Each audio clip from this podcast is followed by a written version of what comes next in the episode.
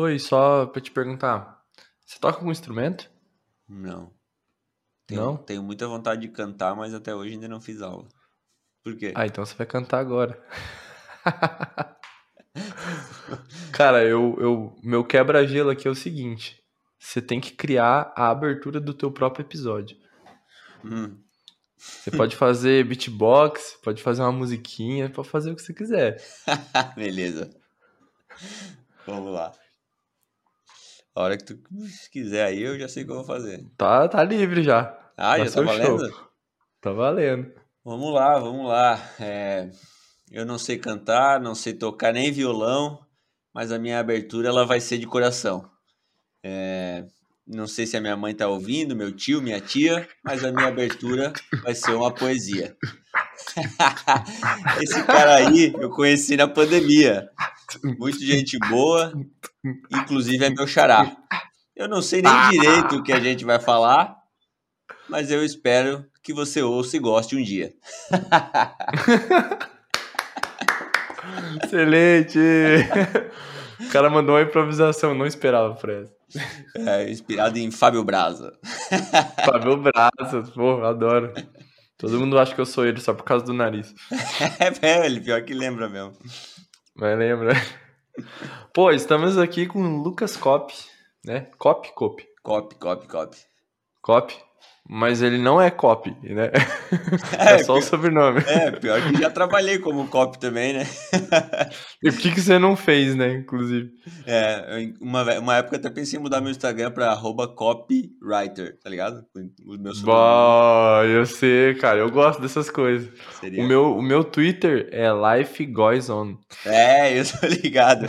Eu sempre olho. E eu, eu lembro que quando eu comecei a te seguir, eu demorei tipo uns dois, três dias assim pra parar, olhar e falar: Ah, agora eu entendi qual que é o. Profundo, né? trocadilho." É. A minha ideia era o seguinte, tipo, ah, pô, se um dia eu começar a viajar e fazer um, um, um vlog, ia ser tipo Life Goes On. Tá, em tal Animal. lugar, tá ligado? Esse, esse, esse lance de nome eu acho animal, cara. Tem um amigo meu que vai criar um Insta de, de viagem agora e aí vai. E ele é, ele é assim como eu, né? Da, da terapia e tal, não consegue mais ficar sem, e aí ele vai criar o arroba Rivotrip. Pô, cria logo, isso é genial. É. E o, e o, resta o restaurante ve- vegano, Hum, qual? o Contra Filé. muito bom, muito bom. Eu acho muito massa. Eu tava em Curitiba esse final de semana e, cara, lá o pessoal é muito, muito criativo, mano. Eu ficava olhando os, os- as fachadas assim, eu falava, nossa, mano, muito massa. Pô, eu curto pra caramba. Eu lembro que eu fiquei uma, uma, pô, uma cota de tempo falando essa ideia pra galera e eu acho que hoje em dia já existe. Meu sonho era fazer um bar chamado Barco.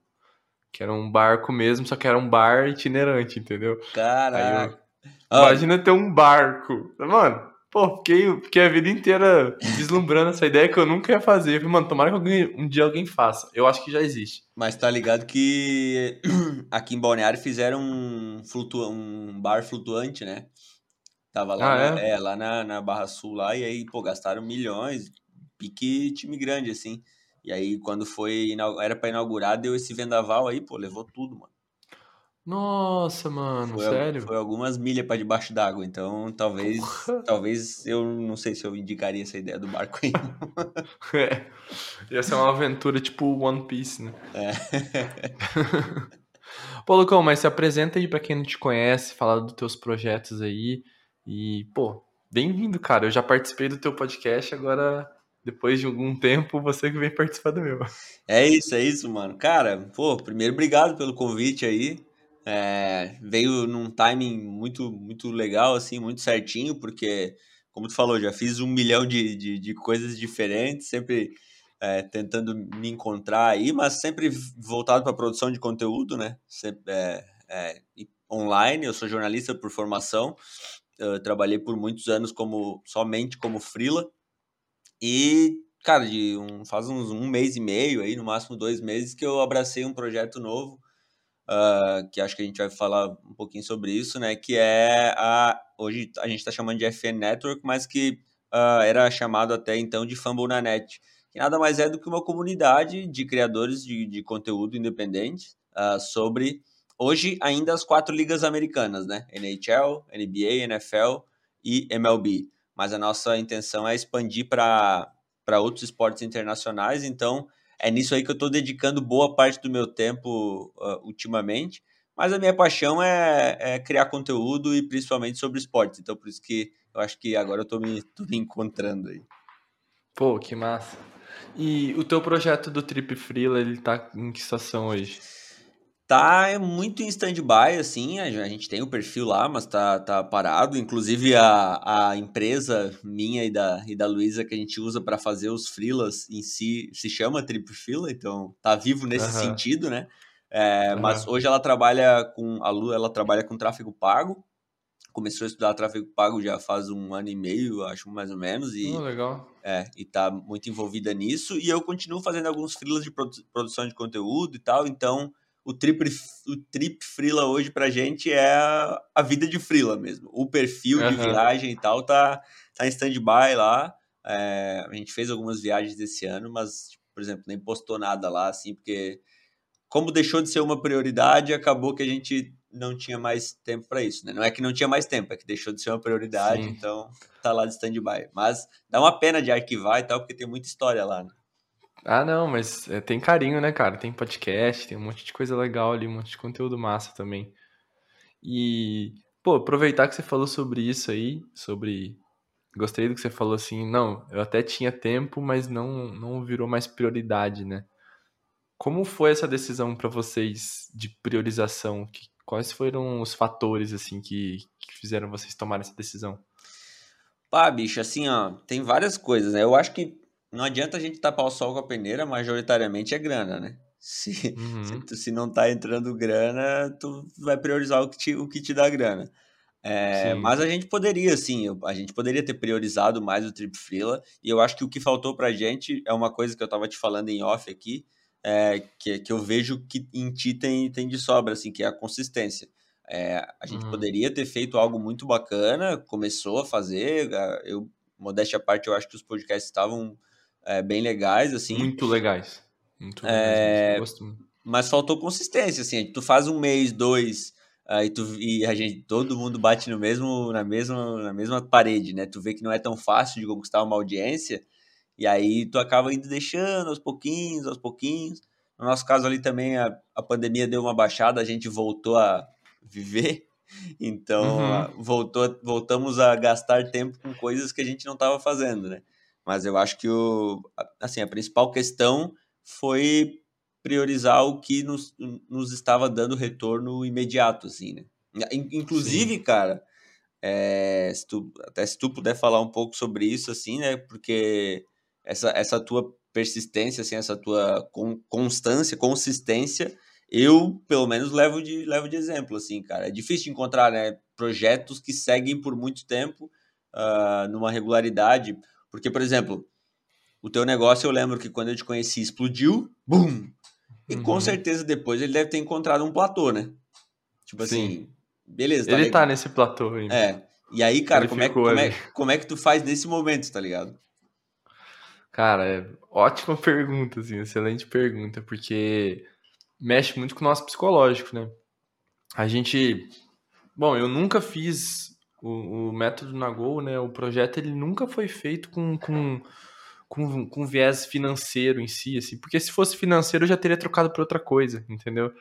É igual você falou assim, pô, o Trip Trip Freela a gente teve que trocar por questão de grana, então foi para um projeto você está num projeto maleável, né? Conforme a grana vai vindo, você vai se direcionando para ela. Então, se pô, vem uma tecnologia nova que vai me dar dinheiro, pô, vou para lá, entendeu?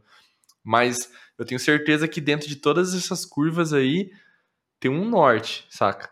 Independente do caminho que está trilhando, mas o norte é o mesmo, né? Então é, acho respondendo a tua pergunta, é muito sobre o meu norte, assim. Eu tenho um propósito de vida muito claro. E o método Nagol, cara, de acordo com o tempo, eu fui perdendo um pouco a visibilidade que eu tinha daquele boom do Instagram, até porque assim, pô, é ferramenta, né, cara? Você tá num condomínio alugado ali. Então, Exato. hoje eles entregam 10, amanhã eles entregam 1, você não tem o que fazer, saca? É, é isso, tem que jogar uhum. o jogo dos caras. Então, eu também faço várias curvas. Minha curva, por exemplo, pô, antes era 100% no Instagram, agora eu tenho diversos caminhos ali, eu tenho o LinkedIn, eu tenho o YouTube, tenho aqui o podcast, tenho o TikTok também que eu tô começando. eu também tô trilhando vários caminhos ali, mas o projeto do Nagol segue o mesmo, porque, cara, ele, ele impacta, ele conflita diretamente com o meu propósito de vida, assim. Ah, então, é. eu acho que o que traz a minha disciplina, de fato, é o meu propósito. Porque, assim, eu posso fazer outra coisa que vai me dar mais dinheiro. Frila mesmo me dava muito dinheiro. Tanto é que para eu fazer o Nagol, eu precisei fazer um monte de frila antes de poder fazer estruturação Sim. do jeito que eu queria. Mas o meu propósito hoje, ele tá tão claro que não importa, velho, se tá bom ou se tá ruim. Eu sei que nada que eu fizer vai complementar tanto meu propósito quanto o Nagol. Tipo, meu, minha carreira, eu amo ela. Ela ela bate com muitas coisas dos meus valores. Praticamente todas, até porque não tem como bater com todos os seus valores. O Nagol bate com todas, tá ligado? Eu montei ele de acordo, tipo, eu tinha meus valores e montei meu projeto em cima deles. Sim. Então, é uma parada que eu, que eu amo fazer e não é todo dia que eu quero fazer, não é todo dia que eu quero gravar, não é todo dia que eu quero editar. Como todo mundo, assim, né? Mas a, a disciplina, ela vem de algo maior. Então, eu acho que o que me traz a disciplina é justamente isso, assim. Eu, não é o querer, às vezes é o, é o engole o choro e faz, porque tem uma coisa, tem uma causa maior do que isso. E a causa maior, muitas vezes, é um comentário que uma pessoa fala do tipo, nossa, eu precisava muito ouvir isso que você me falou hoje. Uhum. Pronto, sabe? Aí já fez valer a pena o esforço que eu tive ali. Então, acho que tem várias técnicas, né, para você manter disciplina e tudo, mas o que vai te manter mesmo é o, é o que tá acima daquilo que você tá fazendo, daquela atividade, sabe? Sim. É, cara, tu, tu falou agora me despertou algumas coisas, assim, no fim eu vou lembrar só da última, né? mas que é essa questão, assim, da disciplina, ela poder ser, ser treinada, assim, né, cara? Eu, eu achava isso meio, meio, meio balela, assim, tipo, sempre fui daqueles que, ah, nada a ver, esse negócio aí, sei lá. Tem, né? Pra mim, às vezes eu acho que tem uns exageros, óbvio, toda, toda questão tem, né? Tipo, ah, sei lá, acordar às 5 da manhã, sei lá, enfim. Mas, cara, eu comecei a ler e estudar sobre isso, tipo, alguns livros, sei lá, Hábitos Atômicos. Uhum. Pô, é, o próprio Poder do Hábito, que é o mais batidão, mas, pô, é muito bom mesmo. E uma, eu vejo como uma coisa vai levando a outra, assim. Quando eu tô bem, uhum. quando eu tô bem de, de, de, exercício, que eu consigo manter uma rotina e tal, pô, eu durmo melhor, eu me alimento melhor e tal. E aí eu faço uma coisa que sai do, do prumo, já pum, já atrapalha o sono, já atrapalha a rotina, já atra... Então, assim, cara, uma coisa puxa a outra com certeza, velho.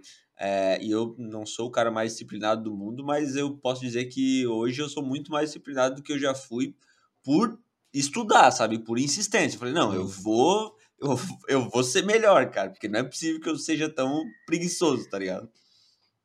Cara, e é, tá certo, é totalmente treinável. Eu falei do bem maior porque é o que não faz eu desistir, entendeu?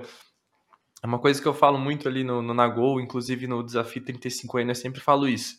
Meu, caiu hoje, amanhã é outro dia. Não existe, não existe linearidade na, no dia a dia. Você achar que você vai colocar, por exemplo, um hábito novo na tua vida e você vai perdurar aquilo ali naquela tua cabeça de ter um checklist perfeito ali, sabe, tudo verdinho por 60 dias, você tá no mundo da tua imaginação, porque na realidade vai ter um, vários vermelhinhos ali. Sim. Porque a vida é instável, a gente não sabe como vai acordar amanhã, não vai saber quando, igual segunda-feira, caí, machuquei o pé, fudeu minha semana inteira de exercício. Pra fazer o quê? Exatamente. Vou chorar? É. Não, eu vou manter minha cabeça firme, porque quando eu recuperar meu pé, no outro dia eu vou voltar, entendeu? Esse é o rolê. O rolê não é o quanto você tá indo bem ou mal, tá conseguindo manter ou não tua disciplina, mas o quanto você tem o, o esforço de, de voltar no dia seguinte.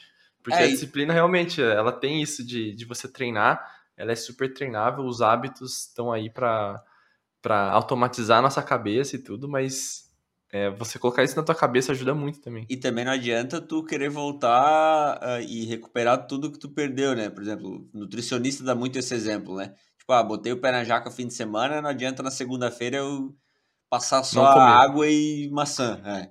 Tipo assim, não, uhum. velho, esse dia tu já, já foi, esquece. Faz de novo certinho uhum. daqui para frente, porque se tu começar a querer recuperar o atrasado, aí vai virar uma bola de neve e aí no fim das contas tu vai, ah, não, isso aqui não é para mim, né? Não, aí você, quebra tudo o, o que você criou, né? Muito legal. Esse, esse lance do hábito é interessante porque, assim, Primeiro você fez uma pergunta para mim que eu respondi no lado sentimental da coisa, psicológico, né? E é quando a gente fala dos hábitos, a gente fala de uma parte mais fisiológica, assim, vamos dizer, né? Sim, sim. Porque o teu cérebro, ele é muito inteligente. Todo cérebro é inteligente. E o que, que ele faz? Eu gosto sempre de dar o exemplo do celular, né? O celular tem o modo economia de bateria quando ele tá nos 20% ali, né? Uhum. O nosso cérebro ele funciona no modo economia de bateria 100%. Mesmo quando ele tá 100%, ele já funciona no modo de economia. Só que se eu ligar o 4G, abrir cinco aplicativos, ligar um jogo, colocar uma música enquanto eu assisto um vídeo no YouTube, o que acontece com a bateria do meu celular? Ela vai Uhum. acabar rapidão, né? Então, se você colocar o seu cérebro no modo manual, você vai fazer exatamente isso que você faz com o celular. É como se fosse você usar a primeira e a segunda marcha do teu carro, entendeu? Tua energia Sim. vai, teu, teu combustível vai embora mais rápido. E o hábito, ela é a quinta marcha. É aquela marcha leve que você leva pra estrada e, e vai, sabe? Então o hábito, ele nada mais é do que automações que teu cérebro cria para você não pre- precisar gastar energia pensando no que você vai fazer. Por isso que você acorda, você nem percebe, passou meia hora, você já escovou o dente, já tomou banho, já fez isso aqui, fez isso aqui. Teu cérebro já automatizou, porque você fez isso tantas vezes que ele falou, ok, você quer fazer isso todo dia? Então, vamos fazer o modo automático É, e, tu, aqui, e tu entendeu? deu exemplo agora de hábitos positivos, né? Ou neutros, né? Escovar o dente e tal, mas da mesma forma tem os negativos, né? Tu acorda e tua, tua mão já vai no celular e quando tu vê, tu já tá 15 minutos olhando o Instagram pra nada. Exato. E é, é massa você entender o ciclo do hábito, porque você. é, esses livros que você falou são, são Bíblia, né, cara? Hábitos Atômicos e Poder do Hábito. Lê esses dois livros que acabou. Eu vou pôr na descrição até, inclusive, pra quem tá ouvindo. É, não tem como, velho. Esses dois livros eu recomendo pra todo mundo. Mas quando você entende é, a- as- o ciclo do hábito, você consegue treinar o teu hábito que você quer colocar, né? É óbvio que não é tão fácil, mas é possível. Então, por exemplo, você vai ter um, um estímulo, né? Tipo, você acorda, você tem um estímulo de, meu Deus, preciso acordar.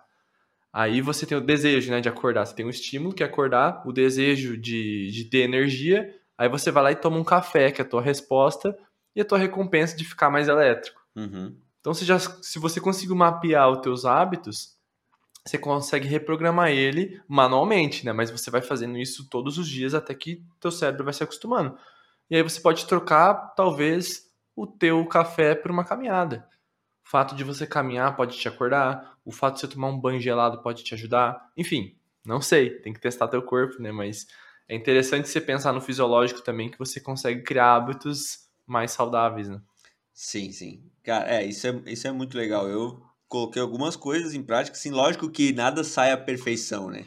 Tu não é, ah, tipo, vou treinar esse hábito por um mês, desse jeito que eu pensei e vai ser perfeito. E vai é dar assim. certo. Mas, cara, com, no longo prazo, assim, tu vai, tu vai aprendendo, tu vai pegando, assim. Por exemplo, academia, cara, é um negócio que eu odiava, assim, odiava. Hoje eu amo? Não amo.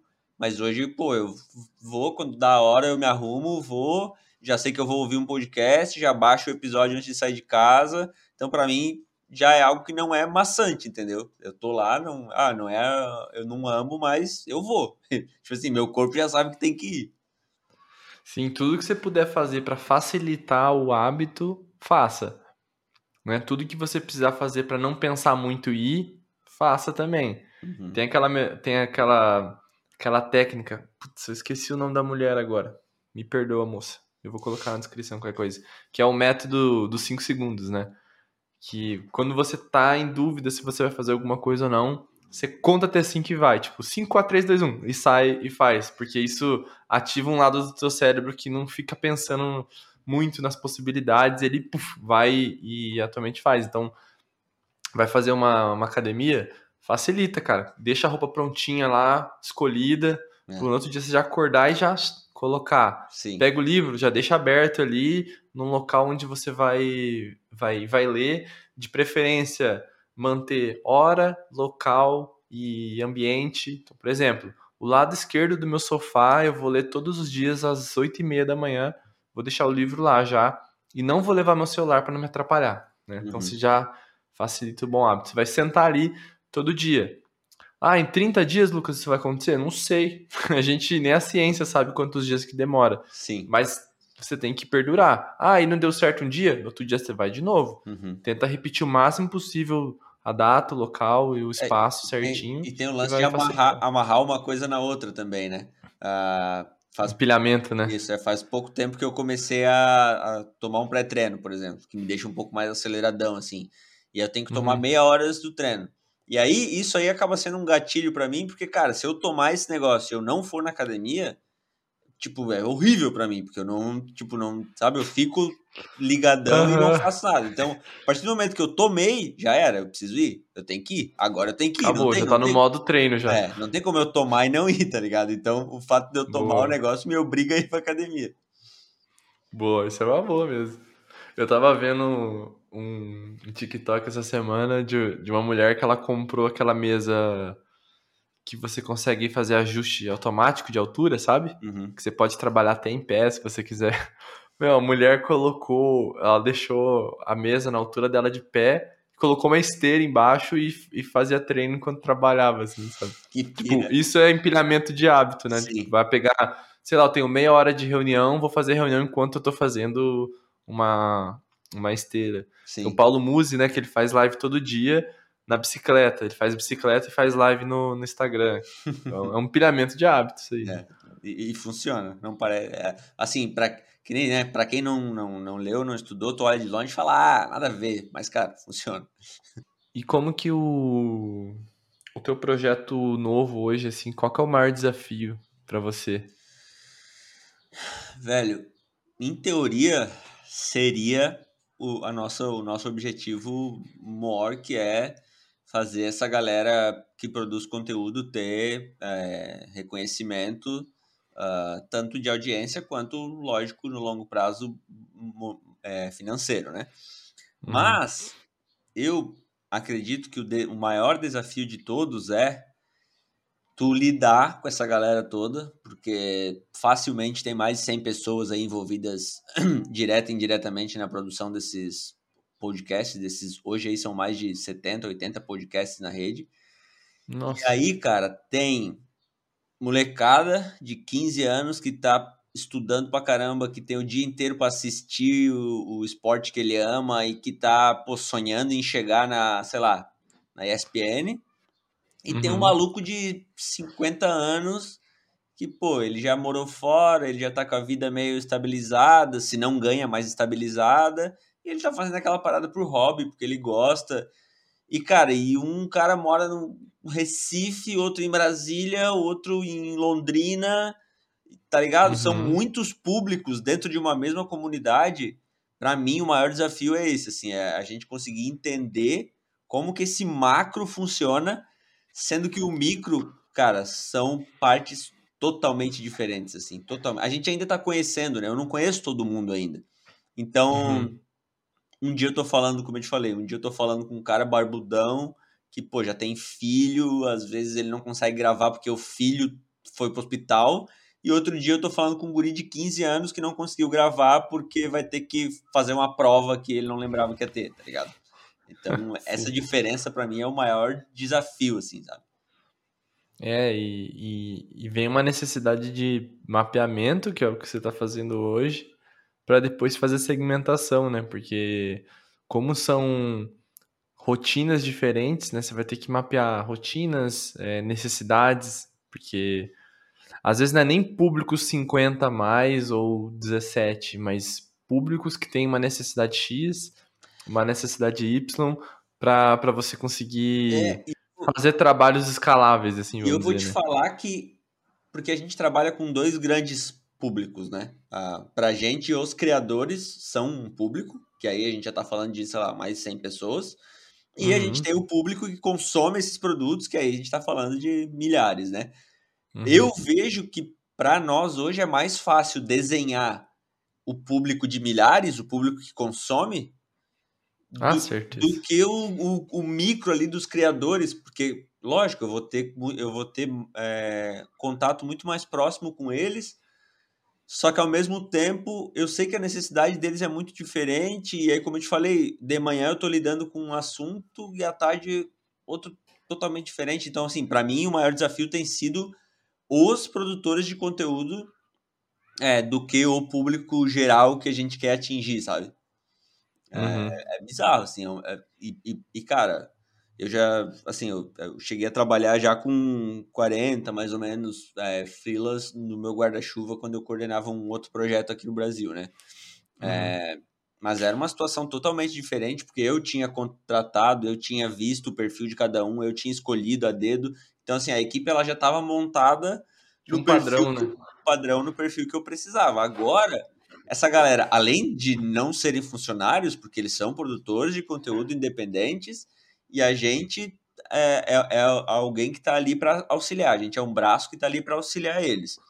Uhum. Além, então, além deles não serem funcionários, é, e de ter esse lance de, cara, vamos lá, eu vou te ajudar e tu vai me ajudar. Então eu tenho que mostrar para ele que eu posso ajudar ele, para ele conseguir fazer do melhor jeito possível para mim também. É, além disso, tem isso do perfil ser. Cara, eu não escolhi ninguém ali, né? Os caras gostam, eles fazem, fazem bem, mas eu cheguei agora, e tem mais isso também, a gente tá chegando agora. A gente tá assumindo agora um negócio que existe há sete anos. Então, o lance de ganhar confiança e tal. É, eu sei que é um processo que demora e tal, mas, cara, a gente vai, a gente vai fazer de um jeito que nós vamos mostrar para eles, né? É, que a gente merece essa confiança. Ninguém ganha confiança do dia para noite. A gente precisa dar para poder receber, né? Sim, é o projeto da vida deles ali, né? Que tá muitas vezes. E como funciona esse projeto, assim? O que é esse projeto? Vamos lá. O Famoranet, como eu te falei, existe faz sete anos já, desde 2015. É, o Danilo e, e, e, mais alguns uh, parceiros dele criaram isso, a princípio para ser uma rede de podcasts colaborativa de futebol americano. Então, Tipo, ah, tu torce pro Green Bay Packers, eu torço pro Indianapolis Colts, o Joãozinho torce pro 49ers, cada um tem o seu podcast para falar do seu time. Entendi. O que, que era o Fambonanet até então? O que, que é o Fambonanet? É um site, uma plataforma um, e uma plataforma de que tá, hoje está dentro da Omni, né, de podcasts, que agrega toda essa galera. Então, te dá o auxílio de servidor, te dá o espaço lá no site para tu postar uh, uh, o teu podcast e também artigos e tal. Enfim, sempre foi isso. É, depois abriu para as outras ligas, uh, hockey, beisebol e basquete.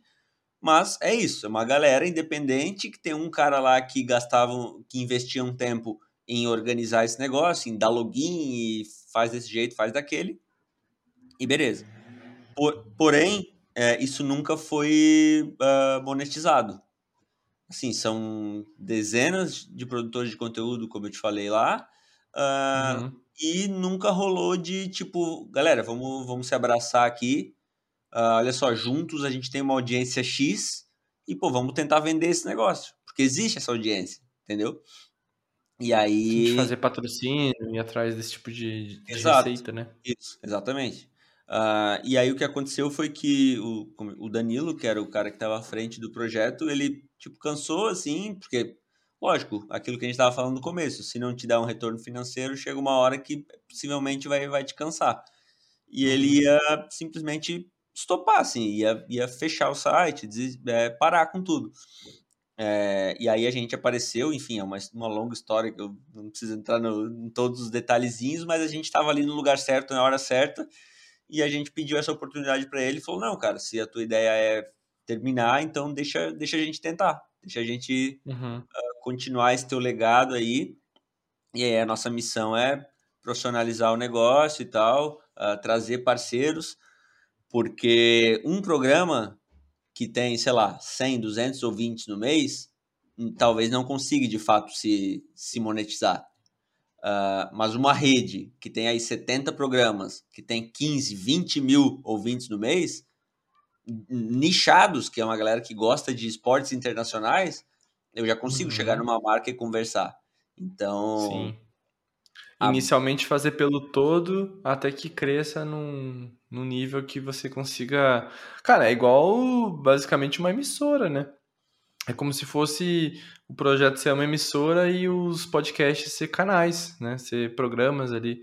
Isso. E aí aos isso. poucos você consegue vender, sei lá, para canais independentes ali, fazer propostas para X canais ou 50% dos canais que tem mais a ver com, com o cliente. Isso, exatamente. Às vezes é um bom começo mesmo. E aí vem aquilo que a gente que tu também estava falando, que é a gente distribuir canais. A gente não quer ser só uh, uma rede de podcasts, né?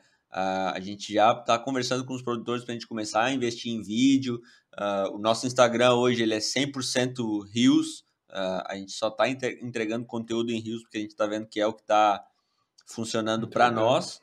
Uhum. Então aí a gente faz collab com, com os perfis dos produtores. Por exemplo, no, no domingo a gente publicou um, um Rios em collab com um programa que o Instagram deles tinha 50 seguidores. É, e o Rios bateu quase 5 mil views. Então, assim, a gente consegue entregar um auxílio para essa galera em várias, de várias formas, Nossa. né? De vários braços, assim. E lógico que daí a gente tem várias ideias para frente, assim, em questão de, pô, vamos criar essa comunidade, vamos trazer esse público. Depois, meu, a gente vai, vai ter mil maneiras de trabalhar com esse público, só que a gente precisa criar essa comunidade. Tanto que a nossa, a nossa proposta de valor é a criação de uma comunidade engajada, onde o produtor de conteúdo e o, e o fã ele consiga interagir e tal. A criação da comunidade é a nossa proposta de valor. Como a gente vai monetizar, uhum. como a gente vai fazer, é, são coisas que podem ser modificadas ao longo do tempo, entendeu? Sim, ah, muito legal, cara, muito massa. E você tá sempre envolvido com, o esporte, não tem jeito, né? Ah, mano, tá no sangue, né? Não tem. É... me afasto do Camburu e começa outra coisa aqui, daqui a pouco eu volto, tô envolvido no Camburu de novo. Mas assim, tô bem feliz, cara. Tô trabalhando pra caramba nesse projeto. É, dinheiro até agora a gente ainda não viu, porque estamos organizando a casa. Tempo, e, por enquanto, né? Por enquanto é muito tempo investido. Mas tô confiante, cara. Tô confiante e como eu te falei, é, criar comunidade. É isso que a gente quer, assim. Sentir que a galera sente que faz parte do, do negócio, sabe? Porque é, a gente, tu, tu vai saber também, tu pode até falar sobre isso. O produtor de conteúdo ele é muito solitário às vezes, né? É, é difícil. Muito, cara. Tanto é que quando eu comecei a criar conteúdo, a gente se abraçou entre os, entre os criadores, assim. Eram vários criadores que estavam começando também. A gente se abraçou, fez grupo no Discord, começamos a compartilhar conhecimento e o que sabia, um ajudava o outro a fazer coisa que não sabia. E o que me ajudou muito, e foi uma coisa muito instintiva, na real, não foi uma coisa, eu falar que eu fui pensando, pô, pensei porra nenhuma. Cara, eu montei a comunidade do Nagol única exclusivamente porque eu queria conhecer mais a galera, assim, sabe? E aí eu criei os Nagolitos lá, que existe até hoje. Inclusive, você que tá ouvindo aí, o link tá embaixo. Que é um negócio muito simples, cara. A, o pensamento que eu tive era apenas esse. Vamos criar um grupo de apoio. Porque quem tá aqui no Nagol, quem segue o Nagol, quem, quem tá ouvindo esse podcast, quem vê o YouTube ou o Instagram, tá buscando evoluir em alguma coisa. Porque tudo que eu ponho no meu conteúdo há dois anos é sobre evolução, se for pensar, né? Então, certamente a pessoa tá pensando em evoluir em alguma coisa. Eu pensei, e se eu conectar essas pessoas que estão querendo evoluir, que estão estudando, porque quem está evoluindo está estudando, e elas, cara, consequentemente elas têm coisas que podem ensinar e compartilhar para outras pessoas. E se eu criar um, uma comunidade disso? E aí eu fiquei pensando, pô, podia fazer de graça, mas eu também poderia cobrar um nada da pessoa só para pagar a estrutura do projeto. Aí foi por isso que surgiu o Nagolitos, que você pode pagar quanto você quiser, na real, né? Na verdade, Sim. não é eu que decido, é você que decide quanto você quer pagar. A partir de um real. Então, uhum. realmente é quanto você quer pagar. Aí a pessoa, a partir de um real, ela paga, né, para entrar lá por mês. E ela entra lá e tem uma galera que sabe de tudo. Tem gente de 20 anos, tem gente de 50. Tem gente que trabalha com marketing, tem gente que trabalha com terapia e tem gente que trabalha com outra coisa. Mas é muito interessante, cara, uh, o quanto as pessoas que estão ali estão com propósitos parecidos, independente da área que elas trabalham, saca? E o quanto as coisas devem acontecer de uma forma orgânica, né? Isso deve ser muito orgânica, legal pra ti, né? Orgânica. Meu, eu nunca fiquei falando, meu, assina aí o Nagolitos, vamos entrar lá que vai ser legal. É sempre assim, tá afim de um grupo de apoio? Tá afim de conhecer pessoas novas, se conectar com pessoas do Brasil inteiro? Pô, tem uma galera do bem ali, sabe? E é uma galera do bem, tão do bem que, por exemplo, hoje eu passei frila pra galera. Eu sempre passo. Vem frila pra mim, não posso pegar, mando pros Nagolitos. Ah, você conhece um gestor de tráfego? Só um minuto. Eu vou lá nos Nagolitos. Algum gestor de tráfego querendo pegar trabalho? Ah, eu quero. Posso passar o contato? Pode. Vou lá e passo. Uhum. Pô, tem um monte, assim. Tem um monte de Nagolitos que já pegou trampo por causa disso. E, inclusive, o as pessoas que trabalham pro Nagol, todos são Nagolitos. Tem isso também, sabe? Animal. É a valorização das pessoas que estão ali. Isso, eu acho que isso é espírito de comunidade, porque assim, o um real que eu coloquei ali, ele tem um. Ele tem um. Ele tem um valor que não é monetário, né? O valor desse, desse um real é o valor formiguinha. Então tem 20, segui 20 mil seguidores lá no Instagram. Se 20 mil pessoas derem um real, não vai pesar para ninguém e nós temos uma estrutura para o projeto, entendeu? Uhum. Essa, essa foi a ideia inicial. Hoje, são lá 60, 70 pessoas que pagam todo mês algum, pelo menos um real. E isso já é o suficiente para pagar um editor do podcast, entendeu? Sim. É isso, sabe? Esse é o rolê. E o editor de podcast é de lá. Então, às vezes, o cara contribui com um real e ainda tá consegue tá um emprego. Tá cashback, cashback. Cashback de 300, tá Viu? É, mas isso que, tu, isso que tu falou do um real, é, eu acho que faz muito sentido também para o cara, para ver o quanto as pessoas elas estão... Uh, não era engajadas a palavra que eu ia dizer, mas comprometidas, comprometidas. Porque, cara, de uhum. fato, um real é, esse um real ele te custa para a pessoa que ela vai que ela vai vai dar um real, ela custa menos o real em si do que o tempo que ela vai lá e ela se cadastra, ela bota o cartão e tal. Então, ah, esse comprometimento, é, eu acho que ele vale mais para ti, lógico, o dinheiro, como tu te falou, te ajuda e tal. Mas esse, esse comprometimento vale mais para ti porque, cara, só tem gente comprometida ali dentro, entendeu? Só tem gente que quer Sim. mesmo estar tá ali, então o negócio vai funcionar de um jeito muito melhor. Ah, não, e ajuda, mas assim, se eu fosse pelo dinheiro, eu já tinha parado. Porque assim, se for pensar 60 pessoas, se 60 pessoas derem um real, o que, que você faz com 60 reais, entendeu? Se for pensar pela grana, você não, você não faz o negócio, né? A gente faz muito pela questão, é um valor simbólico para a pessoa contribuir, porque assim, pensando no longo prazo, se todo se 50% das pessoas contribuíssem com um projeto, não ia pesar para ninguém, a gente ia conseguir montar uma estrutura maior, que é o que a gente está fazendo hoje. Só que o que eu fiz? Ao invés de usar só o dinheiro da, da, da comunidade, eu uso o dinheiro dos cursos também, porque graças a Deus eu não preciso do projeto financeiramente falando. Tipo, eu tenho um emprego, já me sustenta, tudo mais. Sempre falo isso. Então, pô, o dinheiro que eu ganho no, no curso, eu vou lá e reinvisto de novo. Eu pego e fico reinvestindo. Um dia eu vou pegar um salário desse valor aí, um dia que que tiver um, uma Sim. grana legal funcionando ali. Mas por enquanto, eu ganho 10, volta 10. Não fica nada ali comigo. Então é. é ainda é um lance de comunidade. A pessoa tá comprando um curso que tá ajudando ela, tem um valor agregado, tem uma entrega absurda, porque, mano, eu, eu sem falsa modéstia, eu sou, cara, eu sou chato no bom sentido, detalhista, de entregar muito mais do que eu, que eu prometo. Eu sou essa pessoa. Então, se a pessoa tá pagando ali, eu tenho que, eu entrego muito mesmo. E essa grana eu vou lá e reinvisto de novo. Não tem ruim não, cara. Animal, animal. Ah, cara, acho que não, não tem como dar errado, né? E a, e a criação da comunidade em si é um negócio que parece. É, pode parecer simples a, de quem vê de fora, né? Ah, cria aí, cobra um real da galera e aí coloca é. todo mundo lá no grupo e já é. Cara, de novo, cada pessoa ali tem a sua história, cada pessoa um dia acorda com um problema diferente e aí, às vezes, pô, o cara foi lá, ele pediu uma ajuda e, e, e, o negócio que tu vai ajudar ele não é nem a parte técnica que tá interessando, ele só precisa de um carinho. Ele só precisa que alguém dê atenção para ele naquele dia. Vezes. Não, e você falou um negócio que, que você acabou de me lembrar também. Eu fiz na pandemia esse esse essa comunidade, porque eu queria me conectar com as pessoas que eu, que eu tava que tava me acompanhando. Porra, velho o que a gente fez nessa comunidade, que hoje não, não tem a necessidade. Eu sempre falo assim, não é que deu certo ou deu errado, mas enquanto precisou, aconteceu. Enquanto todas as pessoas estavam presas nas suas casas, não podiam sair por nada e precisavam de uma companhia, os Nagolitos estavam lá. A gente fazia encontro todo domingo e toda quinta-feira. Cara, duas vezes por semana a gente fazia um encontro que durava três horas na base. Eu ia embora, a galera ficava até de madrugada. a gente fazia palestra. Então, por exemplo, pô, Lucão, você manja muito de futebol.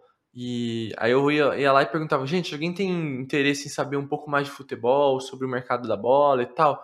Ah, três pessoas lá levantam a mão, ah, curto.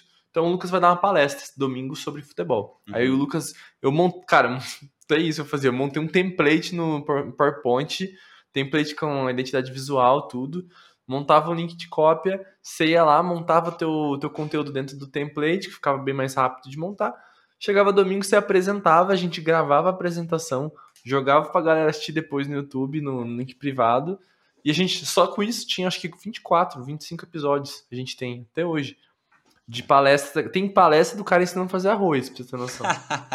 que massa. É nesse nível. É, Pô, e... e esse é irado, porque assim, eu ia te falar, a gente se conectou tanto que eu fiz muitos amigos no Nagol. Muitos amigos. Do tipo, mês passado, retrasado, fui chamado para um casamento online. Ela, ela streamou o casamento dela me chamou. Caralho. Outra pessoa começou a criar conteúdo inspirado no meu projeto. E aí tá lá no LinkedIn hoje.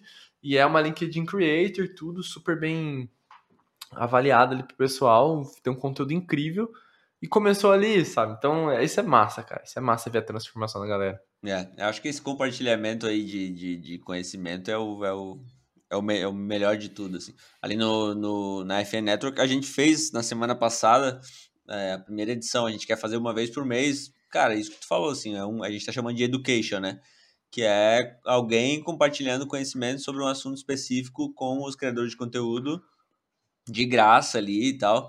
Inclusive, um dia vamos, vamos, vamos te levar lá para falar sobre organização Bora. aí. Acho que vai ser é, é, produtividade, acho que vai ser muito bom. Uh, e aí a gente junta a galera lá. No primeiro tinha, sei lá, tinha 18 pessoas ao vivo, e depois a gente botou o link no privado no YouTube e tal, para falar sobre, pô. É, esse primeiro foi sobre o, o, podcast em si, né? Ah, várias dicas práticas, desde a pauta até na, na publicação. Aí, sei lá, mês que vem a gente pode falar sobre redes sociais, no outro mês a gente pode. E daí, daqui a pouco, os próprios produtores, alguém vai vir falar: olha só, eu posso falar sobre X, eu posso falar sobre Y. Isso. Pra gente perfeito, é, o, é, é, a melhor, é o melhor mundo, né? Porque é o conceito de comunidade, são as pessoas ali dentro se ajudando, né? Para mim, a, a, a melhor coisa que acontece é, às vezes, quando eu pego o celular depois de um tempo, eu vejo que tem uma pergunta feita num grupo, só que alguém já respondeu e o assunto já tá. Ah, aí você entrou no melhor mundo é. da comunidade. Isso é lindo. E é isso que, que quando você olha, você fala, porra, o formigueiro tá funcionando, tá ligado? Cada um com seu papel, um ajudando o outro ali. Ali é o ápice da, da comunidade, assim, quando isso acontece, é, é coisa, coisa mais linda do mundo, assim. É, é, animal. E, cara, no nosso caso ali, tipo assim, é, já existe, né? A comunidade de criadores, os caras já se conhecem. A gente que tá chegando agora para ajudar. Então, tem mais esse, esse, esse nível, assim, de que, cara, olha só, é, eu não tô aqui para pra ser o cara de nada. Eu quero ser mais um de vocês, eu quero ajudar a organizar o negócio. Então. É, é pô, vai... isso, isso é um negócio importante que você acabou de dizer para mim é natural, de novo. Isso é uma coisa natural para mim, não é uma coisa técnica, mas depois estudando eu fui ver que isso é uma técnica de comunidade. Mas a comunidade, na, na, na humanidade, assim, tudo acaba tendo um líder no final, né? Mas na comunidade, o líder não manda, sabe? Uhum. O líder direciona. Uhum. Então eu acho isso legal, assim, também de, de pensar, porque assim, a comunidade dos Nagolitos não foi criada por mim. Foi criada por todo mundo eu direcionava umas ideias, jogava umas perguntas lá e o pessoal ia se respondendo e trazendo soluções. Eu acho que isso é legal também, porque quando todo mundo participa, quando você contribui com a comunidade, você sente parte dela, né? Se sente dono da comunidade. Então todo mundo acaba sendo dono no final. Quer ver um outro exemplo que eu acho puta sensacional? É... Não sei se já teve a oportunidade de falar com alguém que tá lá na comunidade do Sobral de, de tráfego Sim, pago. Sim, eu conheço. Uhum. A, a Luísa faz parte, né? Ela já tá no segundo ano lá dentro da comunidade. E, cara, é muito mais do que tu tá lá, ter um curso a teu dispor e tal. A comunidade em si, o que faz as pessoas ficarem são as pessoas que estão lá dentro se ajudando. Porque, uhum. pô, ela, ela é, vai atender um cliente que vende, sei lá, meu, peça de madeira, sei lá, petisqueira, tá ligado? Ela vai lá na Uhum. comunidade de Sobral e escreve petisqueira, pum. Aparece alguém que já atendeu um cliente de que vendia petisqueira e ela vai lá, faz uma pergunta e o cara responde e eles se ajudam. Então, assim, a, a, a, esse lance de comunidade é muito maior do que os cursos que tem lá dentro. Ela foi semana passada pro, pro Subido ao Vivo, né? O, o evento ao vivo da comunidade que teve lá no Rio de Janeiro. Cara, 4 mil pessoas lá totalmente engajadas e, pô, voltaram com um monte de grupo. Vão, um, vão, um vai ajudar o outro, vamos fazer isso aqui, vamos fazer não sei o que lá. Independente de Sobral e tal. Animal, velho, animal. Então, Sim, se o cara não tiver ali, comunidade continua, né? Exato, é- é exato. legal. exato. Animal. É, esse é o senso de comunidade, assim. Até estava falando sobre um pode ensinar o outro, um sabe, o outro não sabe. Uma, um material legal que dá para fazer, eu uso isso até na minha carreira no design, é montar uma simples planilha com o seguinte, com o seguinte, é, seguintes colunas. Você coloca uma coluna tema, aí você pode colocar o nome da pessoa numa próxima coluna e aí o nível de conhecimento que ela tem sobre aquele tema. Então, por exemplo, você pega o tema ali arroz, né? Tava falando de arroz? Arroz. Aí o Lucas diz assim: "Não sei, mas quero aprender". Uhum. Aí o, o Fábio fala assim: sei e posso ensinar. E aí outras pessoas colocam que sabe e pode ensinar. E isso é legal que você consegue fazer uma conexão de assuntos e você consegue ver que lá dentro já se resolve. Massa. Você não precisa trazer ninguém de fora, ali dentro já se resolve. Massa. Então a gente faz esses mapeamentos muitas vezes no design para ver os assuntos que a gente tem necessidade no time, de tecnologia e tudo mais. E a gente vê, a gente mapeia o conhecimento que nós temos ali dentro. Então, pô, ninguém sabe falar sobre acessibilidade aqui. Vamos pensar em alguém de fora. Aí começa a se perguntar, vamos trazer alguém de fora para trazer uma palestra ou a gente vai contratar alguém especializado em acessibilidade? Vai da necessidade que a gente tiver no time, né? Uhum. Isso é legal e isso em comunidade funciona super bem também. Pô, verdade, pode funcionar muito, cara. Tu...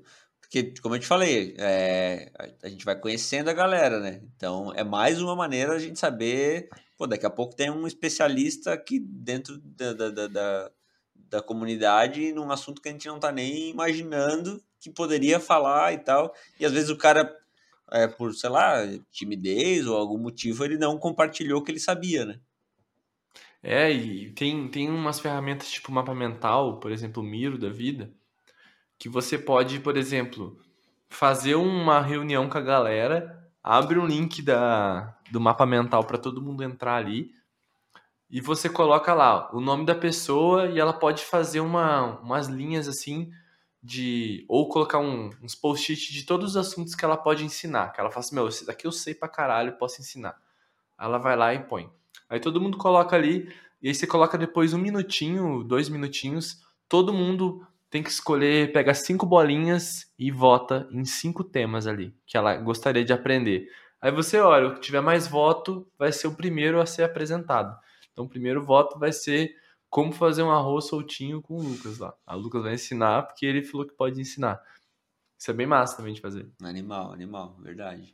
Eu vou anotar, já anotei aqui já pra não É, perder isso a é massa, por quê? Porque você faz, você faz uma, um trabalho em grupo, onde todo mundo participa, todo mundo se sente dono daquele, daquela atividade que está fazendo. Então, na hora que elas escolhem também o que elas querem, a maioria quer, elas tendem a respeitar mais a decisão e elas Sim. tendem a engajar mais e participar, ao invés de falar assim, galera, resolvi que eu vou ensinar arroz soltinho pra vocês semana que vem. Aí, pô, que esse mala chegou aqui tá falando, sabe? É, verdade. Então já, já é uma abordagem diferente, uma abordagem. de, "V- Vamos construir junto um sistema de, de aprendizado aqui? Ah, a gente vai fazer podcast agora de, de, de futebol americano, né? Cada um tem seu time, né? Vamos ver, o- vamos mapear quais são os maiores, as maiores habilidades e as maiores fraquezas que vocês têm, cada um. Todo mundo vai fazendo ali, todo mundo vai abrir em campo ali, abre um tempo para discutir, pra galera conversar, e depois faz um voto ali, porque daí você começa a conectar, pô, a sua dificuldade aqui, Lucas, o Fábio, pô, pode ensinar isso para você. Então, Uhum. já conecta um com o outro, fala que de repente conversa um com o outro, ou de repente tem três pessoas querendo aprender a fazer arroz, mas o cara sabe ensinar, conecta os quatro e faz um grupinho, sabe? Isso é uma coisa super escalável, porque vai estar tá tudo mapeado ali, né? Sim, sim, sim. É, e, e, aí cada, cada vez que tu conhece mais a galera, mais fácil fica esse processo. Cara, é, Cara, o design é maravilhoso, porque o design, ele, ele não te traz respostas, ele te traz perguntas. E ele te ensina a perguntar muitas vezes, né? Eu aprendi muita coisa disso no, no design mesmo, assim. Aprender é, metodologias, aprender frameworks, assim, de você fazer... Ah, quando o grupo tá com um problema e não sabe como resolver Aí tem várias metodologias que você consegue trazer perguntas para a galera responder junto e encontrar. Vou, vou te falar uma, uma, bem, bem, bem simples que qualquer designer que trabalha com isso vai conhecer, que chama Crazy Eight. É uma ideia, por exemplo, vocês precisam tirar uma ideia do, do papel que vocês não sabem qual é, um, uma solução para um problema. Aí você pega, é, Pô, vou, vou falar merda aqui, tá, gente? Porque eu esqueci como faz o negócio certinho. Mas basicamente é o seguinte: você você para um tempo ali e coloca a categoria do problema. Então, o problema é como inovar fazendo um arroz. Vou usar arroz para tudo agora. Como inovar fazendo um arroz. A capa desse Aí podcast nós... tem que ser um. Tem que ser um arroz, né? É, o arroz é uma comunidade, é, se for pensar. Ó. É, pode ser mais soltinho, pode ser mais juntinho, dependendo. É. O arroz japonês, esse, é. juntinho.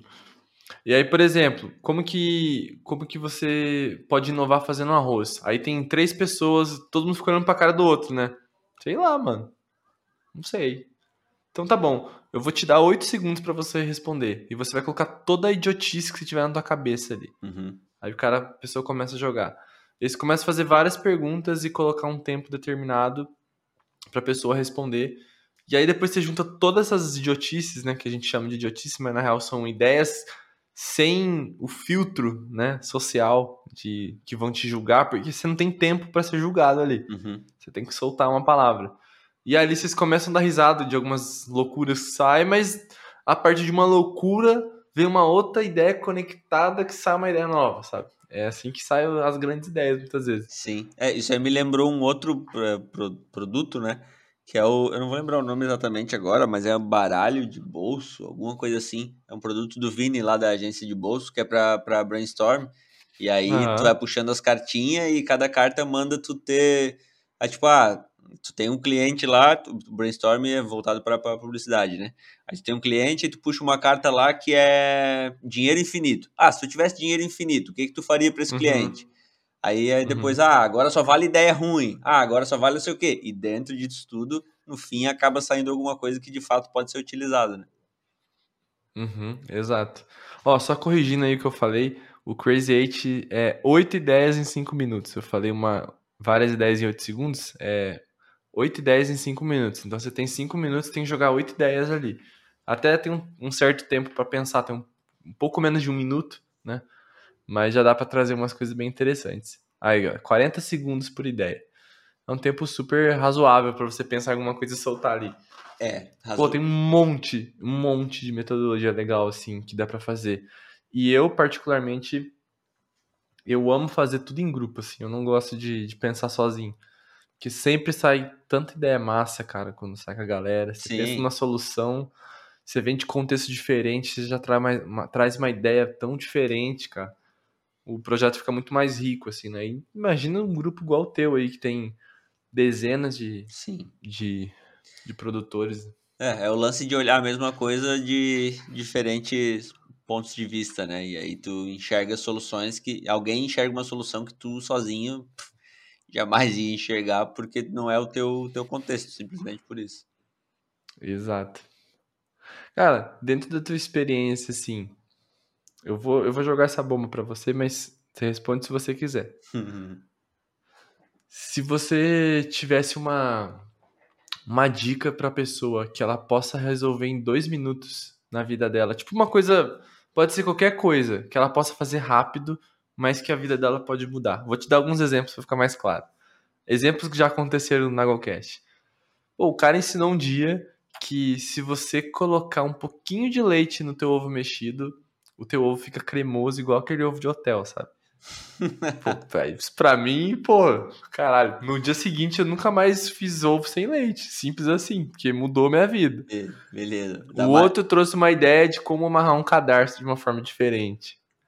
A outra pessoa trouxe uma ideia de como você. Igual aquela dica que eu falei de você deixar o livro aberto uhum. para você já facilitar o hábito. É uma dica de dois minutos. Uma dica que você pode fazer em dois minutos que pode mudar a tua vida. Assim. Uhum. Tem alguma coisa na tua cabeça aí que. Cara, eu pensei agora, não sei se é a melhor coisa que eu falaria se eu pensasse, parasse para pensar mais, mas uma coisa que eu fiz relacionada a hábitos e que mudou assim, é eu é, prime... duas coisas relacionadas ao celular, né? Primeiro, não perturbe.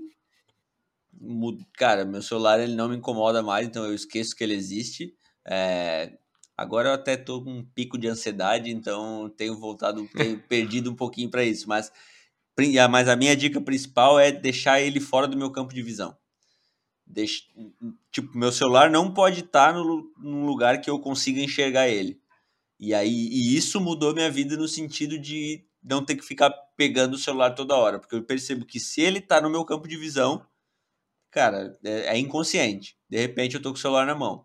E hoje, com o WhatsApp Web, que, que, é, que não precisa mais estar tá conectado e tal, eu deixo o celular em outro cômodo e, velho, minha vida funciona. Eu esqueço uhum. que eu uhum. esqueço o Instagram, esqueço as outras coisas. Então, assim, deixar o celular fora do meu campo de visão foi uma coisa que mudou completamente. Eu consegui baixar muito uh, o meu, meu tempo de tela só fazendo isso. Uh, não vou, de novo, não vou falar que a minha vida é perfeita e que eu não uso muito celular. Mas ajuda. Mas ajuda, me ajudou muito, assim. O James Clear já falou isso no livro também, né? Ele fala sobre facilitar os bons hábitos e dificultar os maus hábitos, né? Uhum. Eu vi uma história, não sei se foi no livro ou se foi alguém que me contou, que tirava o cabo de energia do videogame durante a semana porque só o fato dela ter que ligar o cabo ali para ligar o videogame já é um trabalho para a pessoa, já é uma barreira que uhum. ela não vai pegar, sentar e ligar. Agora, se o videogame tiver fácil, se você só ligar o controle e o videogame ligar, você facilita um hábito que talvez você não queira é, no tem, momento. Tem uns casos mais extremos, né? Tem um cara que desenvolveu um sistema que ele só conseguia assistir Netflix quando ele fazia esteira. Tipo, um negócio uhum. assim. Tipo, ah, Esse foi no livro, é. verdade. Que dá o empilhamento, né? Sobre empilhamento. É, mas enfim, não precisa ser tão drástico, né? Cara, só tirar o celular da minha frente já me. me Concordo. Mudou, assim. E, cara. O, o iPhone. Vai lá, vai lá. Não, o iPhone agora, além do não perturbe, ele tem o modo trabalho agora. Achei muito legal. Que o modo trabalho você configura ele para um horário. Então eu coloco aqui das 9 às 5, sempre coloco das 9 às 5. O modo trabalho ativa e eu configuro o que eu quero que aconteça com o meu celular. Então, por exemplo, notificação não aparece para mim de nada, de nada, de nada, nem do iFood aparece.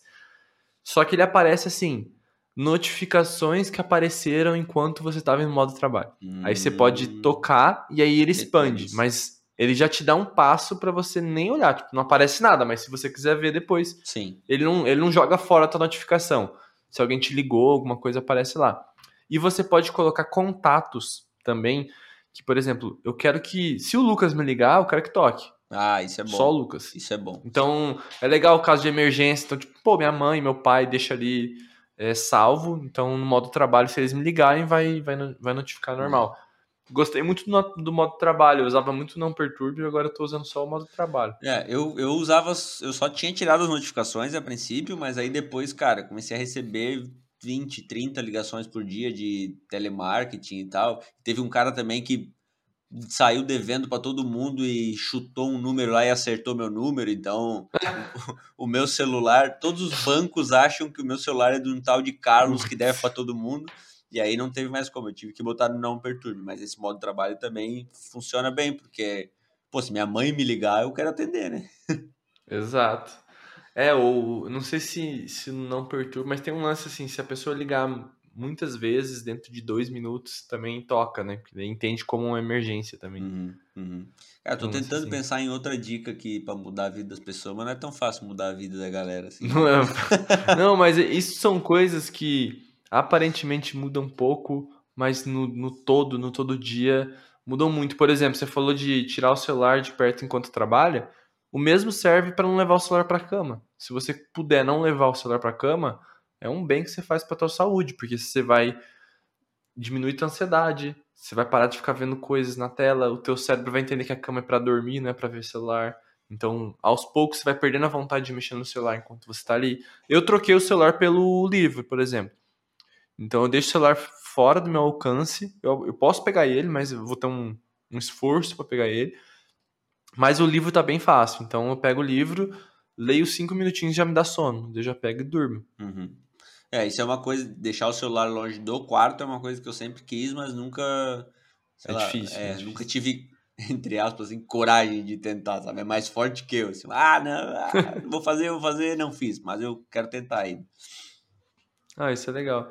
Mas tem gente que precisa do celular para acordar e tudo mais, então uma coisa que fica legal é você tirar do alcance fácil. Uhum. Porque daí que isso para mim funcionava muito porque eu tinha dificuldade para acordar antes. Então eu tinha que ficar em pé para poder levantar. Uhum. Então eu deixava o celular longe o suficiente para eu levantar para pegar ele. Uhum. Isso quando você vai deitar já é um esforço. E para você levantar, acaba ajudando no final. É. Mano, acabei de lembrar de uma história muito idiota. Olha isso.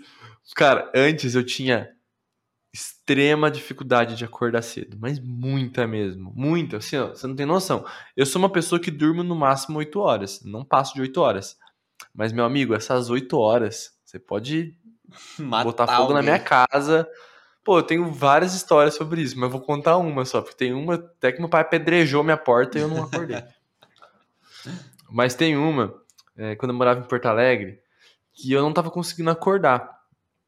E mesmo fazendo essa técnica de levantar para desligar, eu ainda não conseguia acordar. Eu voltava e dormia. Eu falava, porra, eu preciso fazer uma coisa mais drástica, mais elevada. Eu preciso de mais um obstáculo para acordar, não é possível. Aí eu comecei a pesquisar aplicativos que faziam desafios para o alarme desligar. Não era só pegar ah, e desligar o alarme. Okay, uh -huh. Tinha um jogo para você fazer.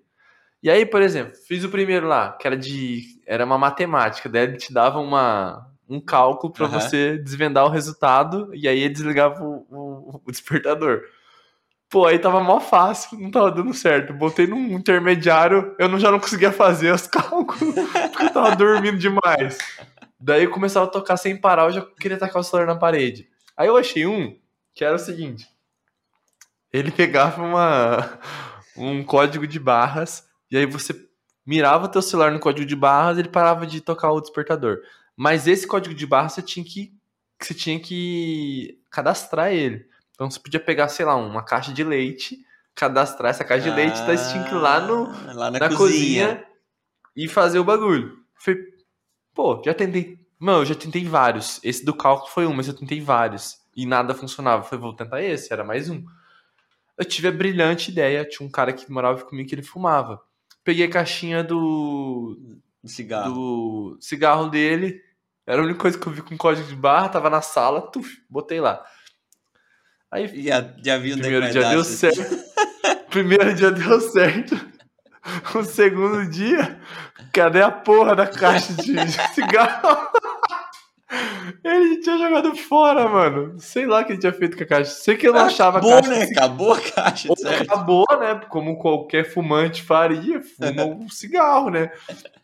Que, mano, eu lembro que eu precisei acordar. É, aliás, ele acordou porque o som ficou tipo uns 5, 6 minutos tocando e eu não achava comecei a ficar nervoso e nada que eu fazia funcionava. Eu não lembro o que eu tive que fazer, se foi desligar o celular, apagar o aplicativo. Mano, eu sei que foi um caos, assim, ó. que... Também não deu certo, deixa pra lá. Não deu. Ah, eu parei, cara, eu não lembro o que eu fiz, mas eu acho que depois dessa eu. Eu tomei, tomei vergonha na cara, assim, pra acordar. Sei lá. Eu não lembro o que eu fiz depois, mas eu lembro que essa história foi bizarra, velho. O que eu faço, a minha soneca é de 9 minutos. Uhum. Cara, eu não sei porquê, não tem nenhuma não tem nada que, sei lá, ah, isso aqui me ajuda porque não sei o quê, mas é, são nove, não são dez, não são oito, são nove minutos, toca e depois de nove minutos toca de novo e aí eu, sei lá, tem alguma coisa ali que eu começo a pensar na tabuada do nove e, cara, na segunda, na terceira vez eu falo, meu Deus do céu, eu sou obrigado a levantar. Mas então, 18 minutos é seu tempo. É, isso, é tipo assim. Ah, o, o, o, o primeiro alarme esquece, né? A, Luísa fica O primeiro brava. alarme ele serve pra ser renovado. É, a Luísa fica brava porque ela acorda com o meu alarme e não consegue mais dormir. E eu fico ali, soneca, soneca, soneca, soneca, soneca. Mano, eu lembro que quando eu cheguei em Porto Alegre, eu morava num, numa casa, era numa pensão. Que a parede entre, uma, entre um quarto e outro era aquela parede de escritório antiga, aquela branquinha fininha, Uhum, sabe? uhum. Pô, se a pessoa fala baixo, você já ouve.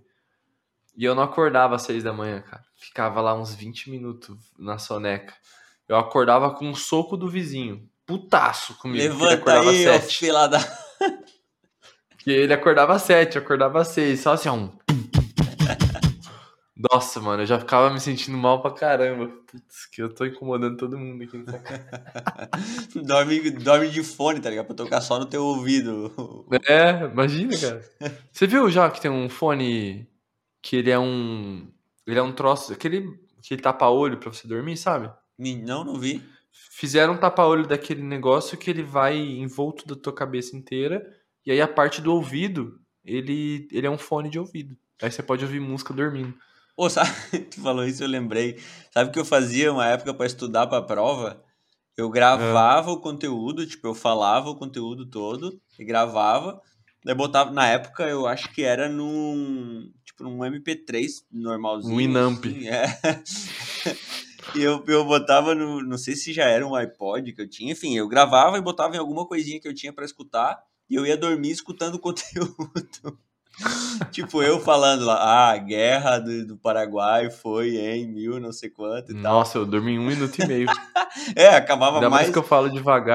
acabava me ajudando mais a dormir do que a estudar, mas enfim, pa- estudar. passei de ano, tô aqui. Aí, né? Essa é boa. Ô, Lucão, antes da gente fechar o episódio, eu gosto de pedir sempre pros convidados. Tem um livro que você, assim, ó, indica pras pessoas de olho fechado que é o, simplesmente o livro mais impactante da tua vida? Puta merda, isso é difícil, cara. Tem muito livro. Mas qual é o primeiro que vem na tua cabeça? É, assim? que o primeiro que veio na. é Porque eu tô condicionado, né? Porque a gente já falou dele aqui, né? Que é o Poder do Hábito. Aham. Mas é muito bom. Não sei se seria o livro que impactou a minha vida. Mas, cara, todo mundo tem que ler. Todo mundo tem que ler. Tem, é Bíblia. É. E, e, assim, eu acho que eu gostei pela, pela forma com que as coisas são postas. Eu acho que eu gostei mais do Hábitos Atômicos ainda do que o Poder do Hábito. Mas eu leria o Poder do Hábito primeiro. É. Bom, você chegou no ponto que eu ia falar agora, porque assim, eu prefiro eu prefiro sugerir o Hábitos Atômicos do que o Poder do Hábito, porque eu acho o Poder do Hábito muito científico, sabe? Muito Sim. técnico. Ele fala, meu, é do caralho, mas eu acho a linguagem um pouco cansativa Uhum. e eu acho que 50% do livro são exemplos. Então você fica muito tempo lendo exemplos, às vezes você fica meio cansado de ler exemplos, já entendeu o que ele quis dizer. Sim. E aí você acaba até desistindo do livro, assim. Mas o Hábitos Atômicos, eu acho ele muito prático, ele é muito papum, assim. Ele fala o conteúdo, fala um exemplo prático, ele te dá uma dica de como você colocar isso em prática. Sim. sim. Eu acho ele mais dinâmico pra ler, assim. É, eu, eu- sim, eu acho muito bom também, os dois. Cara, é. Tô tentando lembrar de outros aqui.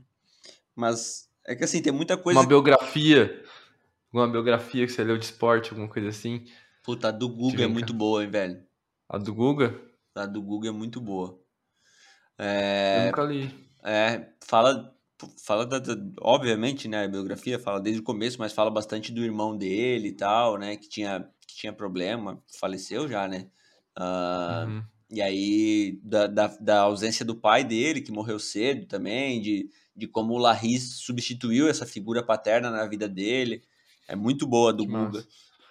É, e aí, cara, pô, não que mudou minha vida, mas livros assim que eu acho muito bons, assim, tem a do Galvão também, que fala bastante da, da relação dele com o Senna, que era muito forte, né? Que gente- às vezes a gente Ah. nem sabe disso. Ah, biografia tem bastante coisa boa, cara. Esses dias eu li a, a do Federer também, muito boa. Ah, o Federer, ele era revoltadão, assim, no começo da carreira. É? Ele era, tipo, a galera falava que ele jogava muito, mas que ele não ia dar certo porque ele simplesmente era muito cabeça quente. E, pô, tu olha Eu pro sabia. Federer hoje, é o oposto disso, né? Mente blindada, né? É bizarro, assim. E o Federer também, ele perdeu um... Tinha um cara que treinava ele, que era meio que um paizão para ele, assim, e o cara morreu muito cedo também. Então, assim, é aquilo, né, velho? Todo mundo tem uma história, todo mundo tá passando por um perrengue que tu nem imagina. Então, ler essas histórias eu acho que ajuda a gente a entender que até os grandes, até os caras que tu olha e fala, meu, esse cara é invencível, eles tiveram muito perrengue para chegar no patamar que eles chegaram, né? Pô, isso é massa. Eu, eu, é isso que eu mais gosto na biografia. Eu acho ela inspiradora e você começa a ver as dificuldades que a pessoa passou e o como que ela fez para conseguir vencer aquilo, né? Porque luta e dificuldade todo mundo vai ter. O que muda é como você vai encarar aquilo, né? Muitas vezes é morte, é doença, é deficiência, muita coisa que é, acontece. Tem mil tipos, pessoas, né, né, cara? E, e, isso aí não tem nada a ver com, com, com, sei lá, com a grana que tu tem e tal. Não, é... dinheiro, dinheiro não compra muita coisa, né, cara? É, Pô, quantas vezes, quantas histórias a gente tem aí de gente rica que simplesmente não é feliz, né? Mas enfim, o ponto não é esse. O ponto é que, cara, o teu problema não é maior nem menor que, do que o de ninguém. E eu falo isso e eu tenho muita dificuldade para colocar isso em prática no sentido de, às vezes, eu diminuir os meus problemas, porque sempre que acontece alguma, ruim, alguma coisa ruim comigo, eu penso, ah, mas meu, eu tô me lamentando por isso aqui, mas tem gente passando fome, tá ligado? E, uhum. cara, beleza, tem, é muito foda mas cada problema é um problema. Se eu ficar me, tipo, me, me, não me permitir sofrer por, por um problema, porque alguém tem um problema pior, daqui isso vai virar uma bola de neve e a minha cabeça vai explodir, né? Exato. É verdade. Mas a terapia tá aí para isso também. Lucão, muito obrigado pelo esse papo de hoje. Curti demais. Possivelmente você vai voltar aqui em pouco tempo, porque a gente tem uma surpresa aí que a gente quer, a gente quer trazer convidado nível grande aí, né? É. Vou deixar a surpresa, vou deixar a surpresa pra galera, mas é da hora, é do esporte mais uma vez que eu quero trazer. E, pô, você tá em casa aqui, meu. Quando você quiser voltar, tá ligado, né? Valeu, velho. Obrigado pelo convite. É... Pô, espero que tenha sido legal mesmo o papo aí. A gente veio de, de supetão para trocar ideia, como tu falou. Acho que esse objetivo foi cumprido, né? Não foi, não foi entrevista, nada. A gente trocou ideia aí durante uma hora, como se, como se fosse num bar. Inclusive, é, tá, esse, tá, fal... é, inclusive tá faltando essa, essa gelada aí, né? Quando, quando, vier pra Santa, quando vier para Santa Catarina já sabe, porque Londrina é longe para um caralho. É longe. Mas. Até que não é tão longe assim, cara, se for pensar. Ah, mano. Você é... mora em Camboriú, né? É, mas é longe, mano. É longe. Paraná é grande, hein? O tal do Paraná é grande. Ó, última historinha. Uma vez eu fui para. Eu fui de Santa Catarina, só que eu tava lá no oeste. Eu fui de Tangará uh, ah, para Rio Verde, Goiás, de carro, com os amigos. E o, e, o, e o pneu do carro estourou na largada. Assim, a gente saiu às quatro da manhã, o pneu do carro estourou às cinco. Dois pneus Puta no mesmo merda. buraco. E aí a gente levou, tipo, seis horas para conseguir resolver o, perrengue. E, velho, a gente passou o resto daquele dia todo atravessando o Paraná, mano. Nunca acabava o Paraná. a gente foi dormir em Maringá no fim do dia. E, e eu falei, meu Deus do céu, esse, esse estado aqui é interminável. Maringá é pertinho de Londrina já. É, então. Não, mas o Paraná é, é a Rússia do Brasil, né? Todo mundo fala. É. Falam porque só acontece história louca, mas é porque é grande também. Mas é isso aí, mano. Tô empolgado, tô empolgado pra esse próximo episódio aí. Tomara que saia logo. Vamos manter a surpresa. Mas se rolar, quando rolar, vai rolar. Mas quando rolar, vai ser animal, vai ser animal. Esse, esse cara que a gente tá pra trazer aí tem muita coisa boa pra compartilhar. Isso é massa. Mas é isso, pessoal. É uma coisa que eu tenho para dizer, antes que eu esqueça, o curso do Master Planning. O curso do Método Nagô, ele tinha parado por algum tempo, por alguns meses eu fui fazendo algumas reformas e agora ele vai estar disponível, possivelmente quando você ouvir, ele vai estar disponível. Se ele não estiver disponível, o site está disponível já. Ele vai falar para você, volte daqui alguns dias. Mas ele está quase disponível já, tá? Você já pode olhar o que é o curso, o que vai ser. Mas o curso já está pronto, a gente só está lançando ele ali, vendo tudo que tem para fazer. Então dá uma xeretada ali, o link vai estar na descrição. O Master Plan, que vai ser o curso, pô, o curso que, que eu sempre quis ter, tá ligado? Eu acabei tendo que aprender sozinho e eu falei, não vou morrer com esse conhecimento aqui, vou passar para frente, que é como você pode planejar a tua vida, planejar o teu ano, para chegar mais próximo dos teus objetivos, para melhorar um pouco os teus resultados que você tem, com um simples cara, é, é muito simples mesmo a metodologia de, de planejamento ali para a tua vida e como você pode monitorar isso com o tempo, cada bimestre. Pô, é da hora. É um curso rápido de fazer, é um curso, para você ter noção, acho que não deve dar uma hora e meia de curso, curso total. Um curso barato, um curso rápido, mas muito eficiente. Então, dá uma xeretadinha ali. E é isso. Show de bola, Xará. Só deixa eu fazer o meu jabazinho rap rapidão aqui. Faz teu jabaú, pra... até esqueci, me perdoa. Nada, para quem curte aí é, esportes americanos, né? Seja futebol americano, hockey, beisebol ou o basquete, uh, arroba FumbleNanet no Instagram, arroba FumbleNanet no Twitter. Gente... Como que escreve? Fumble, F-U-M-B-L-E, na net. Uh, nós somos agora a FN Network, mas estamos mantendo ainda as arrobas aí, porque é, tem uma audiência legal lá e a gente está estudando a, o melhor momento de, de fazer essa transição. No Instagram e no Twitter, uhum. arroba Famonanet, a gente está na Twitch também, inclusive toda segunda-feira eu tô lá ao vivo às sete da noite é, fazendo o Diário NFL, junto com o Dan Miller, que foi treinador da seleção brasileira de futebol americano e agora ele está com a gente nessa. Uh, e é isso. Quem gosta desses esportes americanos, acompanha. A gente está produzindo bastante coisa boa, tanto a rede quanto todos os produtores. É, em agosto agora a gente vai fechar com quase 130 episódios de podcast uh, publicados. Então tem para todos os gostos e é isso. Muito obrigado de novo pelo convite, cara. E quando precisar, tamo aí. É isso aí. Valeu, Lucão. Um beijo, um queijo e até o próximo episódio. e a...